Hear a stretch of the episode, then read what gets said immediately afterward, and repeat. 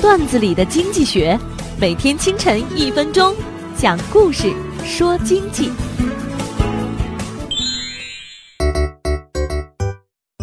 王凯是县长，同学刘明经商，每次回老家总能看到他们两个一起谋划生意。同学们经常嘲笑他们官商勾结。一次，刘明的电话没人接，大家怂恿王凯给刘明发短信。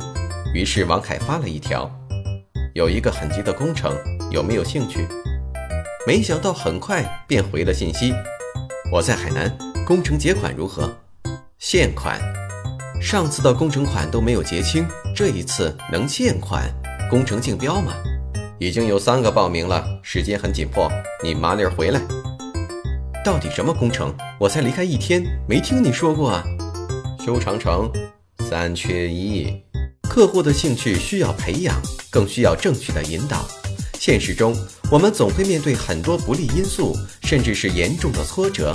在竞争激烈的销售环境中，客户的不理不睬，对手的各种挤压，企业内部的业绩考核压力，都是考验一个销售人员心理素质的时候。不断的向客户成功传递对产品坚定的信心，一步步加深客户对产品的认识，并成为产品的忠实购买者，跟客户建立长期的合作关系。本栏目由财经榜中榜之路上说头条与上山微电台联合制作。我低头走过一路山岗，云冲向沉沦已久的苍。